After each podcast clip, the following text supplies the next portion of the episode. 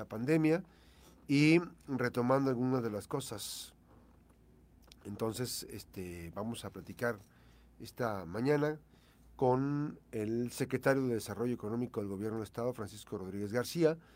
Este, ¿qué, balance se puede hacer? Aunque hace falta, no sé, algunos dos meses prácticamente para concluir el año, pero eh, la estrategia del fomento económico, ¿cómo va? ¿Cuál es este el balance que se podría hacer en este momento, secretario? Buenos días. Gracias, Max. Gusto en saludarte como siempre a ti y que me permitas dirigirme a tu amplio auditorio.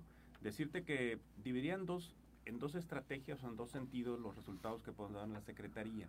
Obviamente tenemos los de corto plazo, los que están en un programa operativo anual, los que, están, los que nacen del Plan Estatal de Desarrollo y aquellos que también por necesidad y crecimiento y desarrollo económico del Estado se tienen que hacer, es decir, los de, los de inmediato año con año y los que podemos tener en un corto plazo de 3, 4 años aproximadamente. En los primeros, este, te puedo decir que hay 14 puntos muy relevantes que es importante que la ciudadanía los conozca previo a que ya estamos a unas cuantas semanas o días de que la gobernadora rinda su, su segundo informe de gobierno. El primero que te diría es que hemos, se ha reactivado ampliamente el tema de los micronegocios y a los pequeños negocios se les apoyó con energías limpias, es decir, hubo 94 micro y pequeños negocios, los cuales se le otorgó un apoyo de 2.820.000 pesos, que fue aproximadamente 45% de subsidio para poder transitar a paneles solares.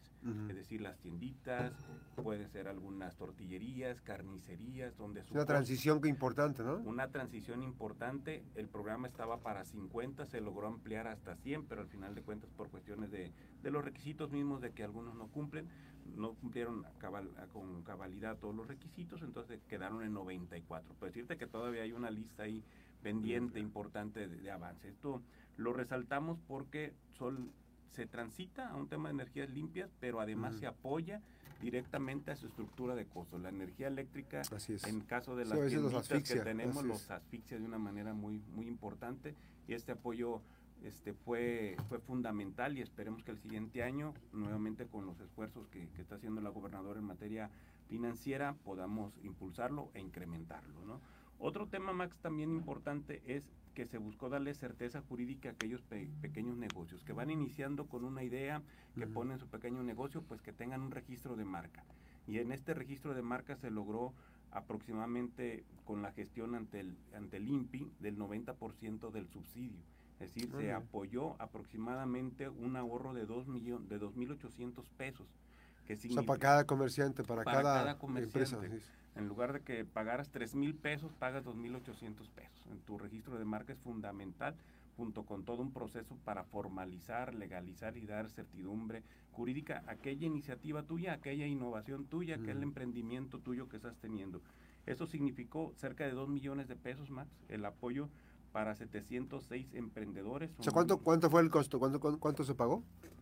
Ponle que pagan 200 pesos y ah, te ahorras 2.800. Sí, sí, sí, porque al, principio te había entendido mal. Entonces, sí, es importante, es un ahorro extraordinario, pues. Es un ahorro extraordinario del 90%. ¿Y eso cada cuánto se tiene que renovar? Tienen que renovarlo ya eso los son programas permanentes y se van sacando durante el año determinadas convocatorias para poderlos orientar y poderlos llevar de la mano. Pero la marca es muy importante, este, tomando en cuenta que ahí empieza la identidad de una empresa, ¿no? Sí, ahí empieza la identidad, la certidumbre jurídica, con ello vas acompañando tu registro al SAT, con ello vas acompañando disciplina financiera en función de, tus manejos de almacenes, en fin, todo un, todo un tema de ir llevando los pequeños negocios que puedes surgir con una muy buena idea, pues tienes que registrarla y después darle la formalidad correspondiente. Entonces es una certidumbre jurídica que significó casi dos millones de pesos de inversión para estos pues pequeños negocios también o emprendedores que de alguna forma en Colima se surgen y surgen de una manera muy muy importante. Ahí, quisiera detener un poquito. ¿Qué, tipo de empresas son las que o de los emprendedores? Son muy diversos, son muy diversos desde productos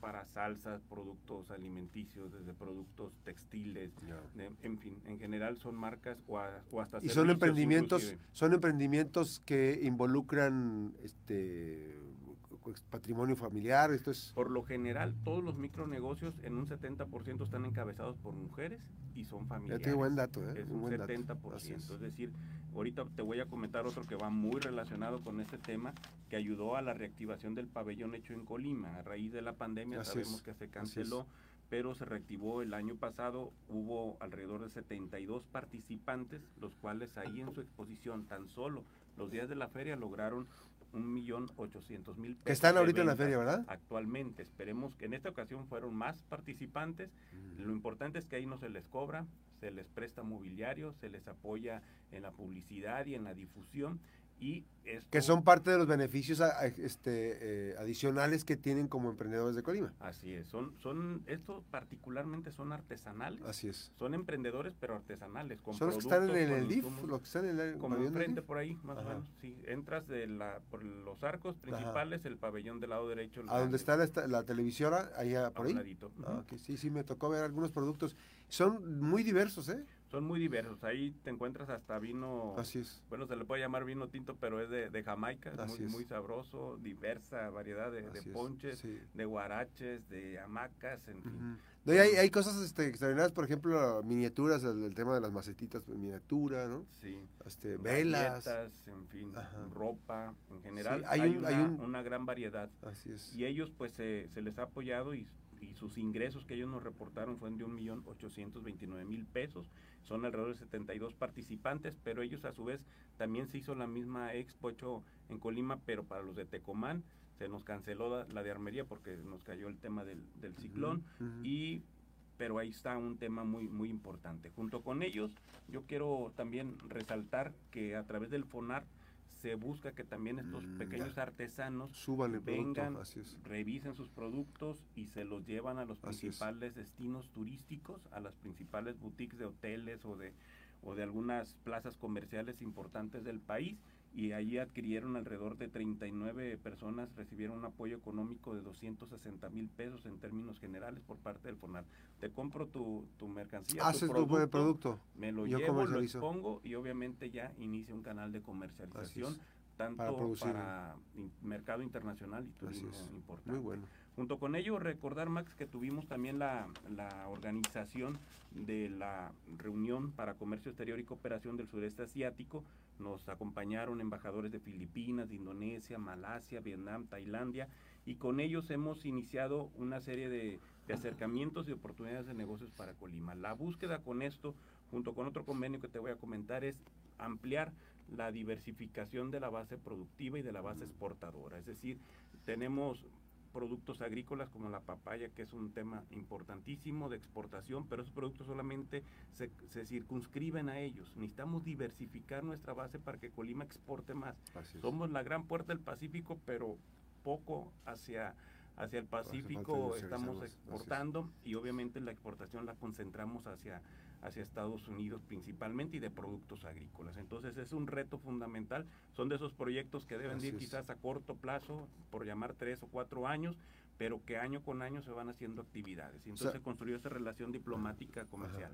Ahora, eh, o sea, entonces no solamente la mirada es hacia Estados Unidos ni hacia Asia, sino también hay otra parte también importante que viene con el tema del nearshoring, ¿no? El nearshoring obviamente son recibir las inversiones, la transformación de las manufacturas y obviamente ahí tenemos digo, ahí el debate es muy interesante, más que la verdad, porque es la sustitución de importaciones. Es decir, si elevamos en el país el nivel de exportaciones a Estados Unidos, pero ¿cuántos de esos son contenidos 100% nacional? Así es. ¿Cuántos de ellos están llegando con un alto porcentaje de hasta un 80% de insumos o de materiales de Asia o de China particularmente y luego se transforman con mano de obra mexicana y sí lleva un componente mexicano, pero llevan un gran componente asiático. Ese es el gran resto del país sí aprovechar esas exportaciones, pero a su vez, esas inversiones extranjeras directas, pero a su vez tenemos que transformarla para que sean más insumos locales. Entonces, ese es el, ese es el reto interesante que también en su momento me gustaría en otra charla que nos permitas abundar en ese tema y también el tema de la agenda, pues hemos tenido una agenda de promoción económica, de acercamiento con todos los sectores empresariales, con las cámaras empresariales, con los centros de empresariales del, Estado y también en el país. También este, recibimos alrededor, hicimos alrededor de 200 reuniones, son las que llevamos durante este año de una manera muy constante y permanente. Nosotros no podemos pensar en una planeación, en un crecimiento si no escuchamos a nuestros empresarios locales. Es fundamental escucharlos, es fundamental hacer un compromiso con ellos y construir con ellos algún, algún esquema. De ahí asistimos a eventos de Contecón, de Japaloy, de Asociación de Teleros, de Asociación de, profesionales, de Profesionales de Comercio Exterior, de las navieras como SCA, de consejos de NAPIN, de todas las cámaras empresariales del Estado. Hemos tenido ya recientemente reuniones pues más cercanas, más permanentes, con planes de trabajo que no las verás quizás en el Facebook, pero que estamos trabajando de una manera muy, muy directa y muy estrecha. Comentarte que también suscribimos cuatro convenios, Mac. Uno de ellos también interesante con Banca Santander.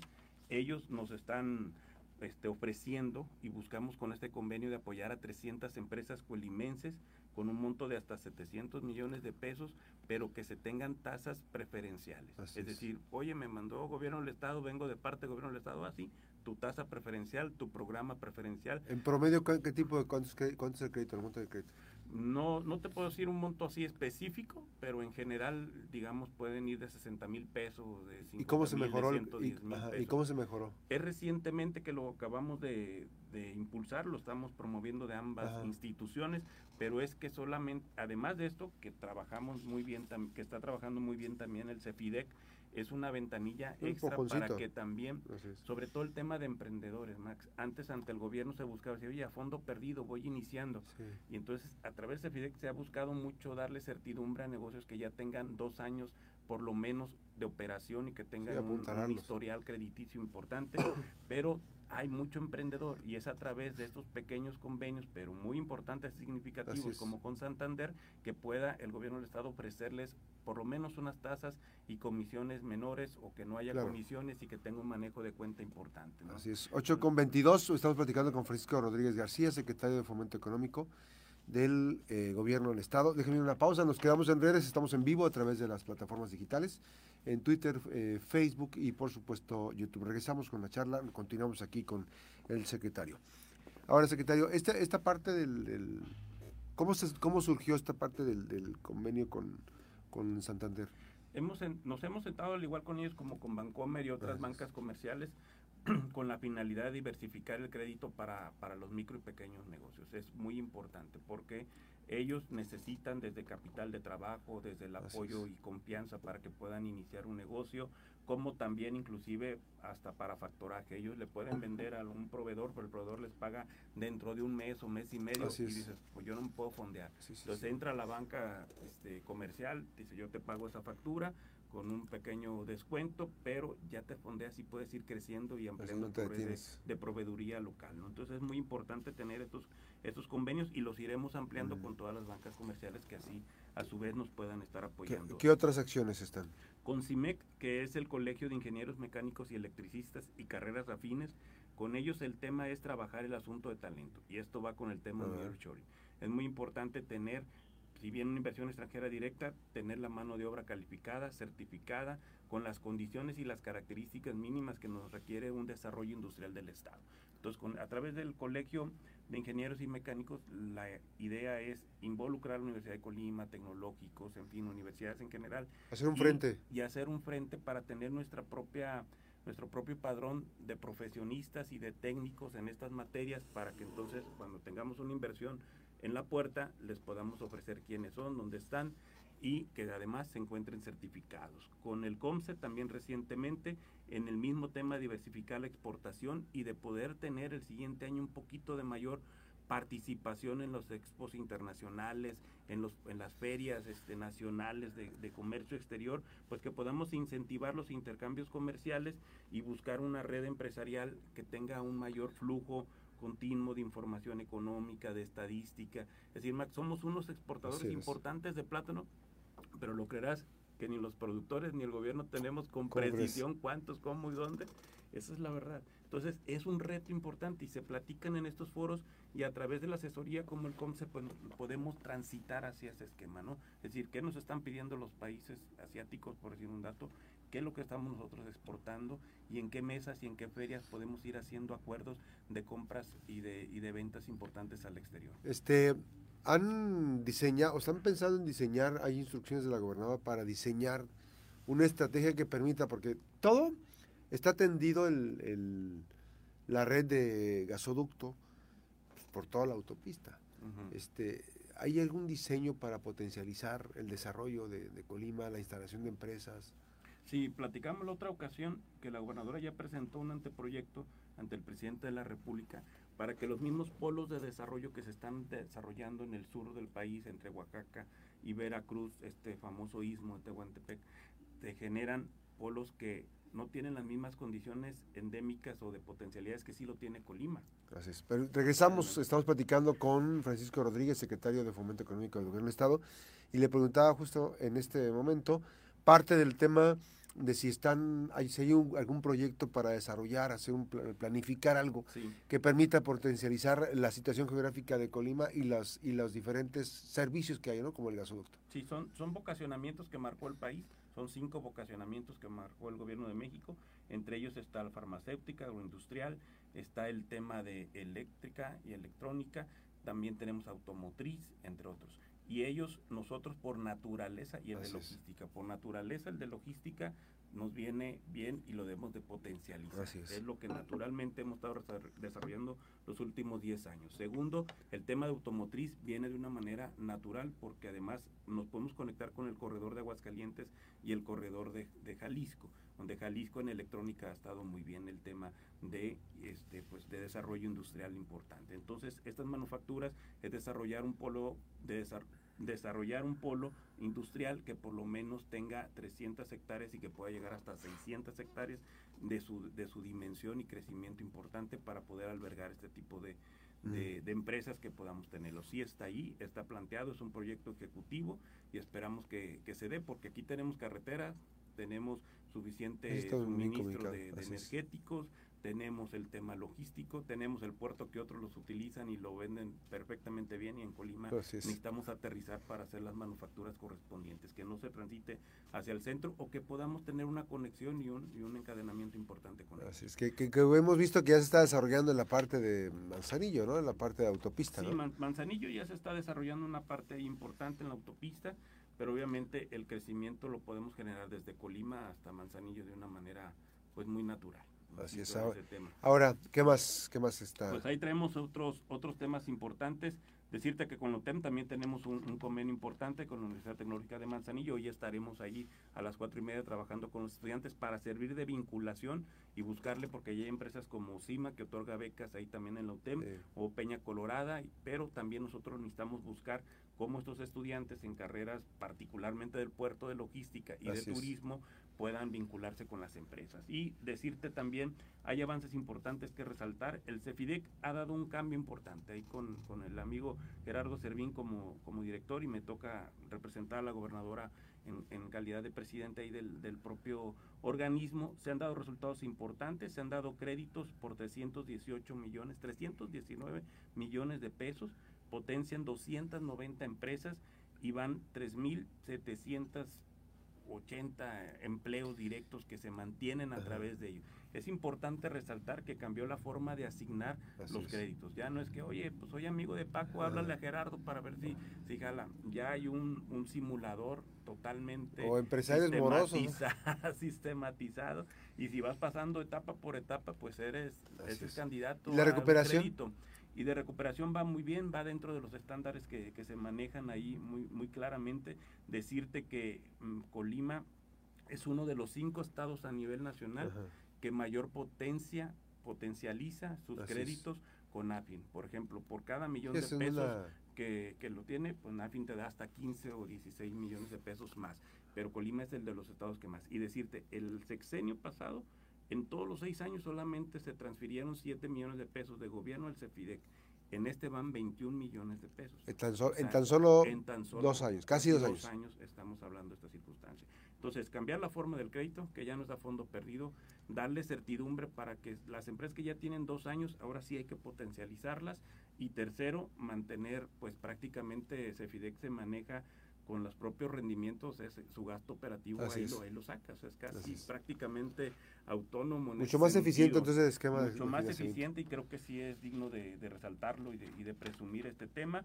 Y bueno, pues ahí la feria la hemos visto, ha tratado de, de, rescatarse nuevamente esta, esta tradición. La, la, feria el año pasado trajo 1.700.000 habitantes. Creemos que hoy con la gran oferta musical y artística que se tiene, pues va a rebasar estas cifras y los cuales, pues, este, por datos que, que el propio este director del IFECOL recaba, pues se estiman, se estimaron la vez pasada, fue una inversión de 30 millones de pesos la vez pasada y se estimaron este ingresos de hasta, pues, no sé, alrededor de 850 millones de pesos de, una, derrama económica. Justo decía yo en la mañana, cuando abrí el programa, que la dinámica de, trabajo eh, ha generado una sinergia muy interesante.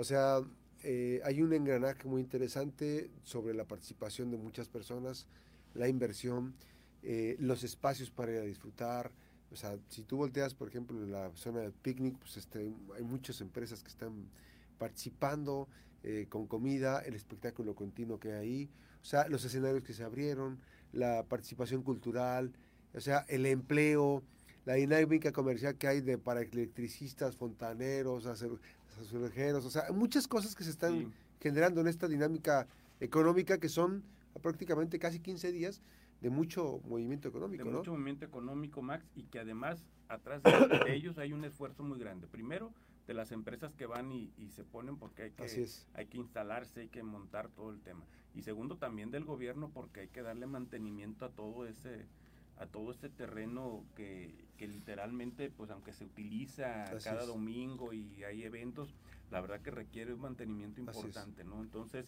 creo que esa conjunción de esfuerzos donde el gobierno procura tener un espacio a la altura de los de los comerciantes o por lo menos las mínimas condiciones que se requieren y que a su vez los, los empresarios en general pueden tener una, una accesibilidad. Y decirte más que tenemos próximos próximos temas, estamos trabajando la ley de desarrollo económico, tenemos la esperanza y la fe que podemos trabajar de una manera muy conjunta con todos los empresarios y tenemos un plan de trabajo muy claro para ver si este año podemos presentar una nueva ley que desde 1998 no existe una nueva ley de fomento.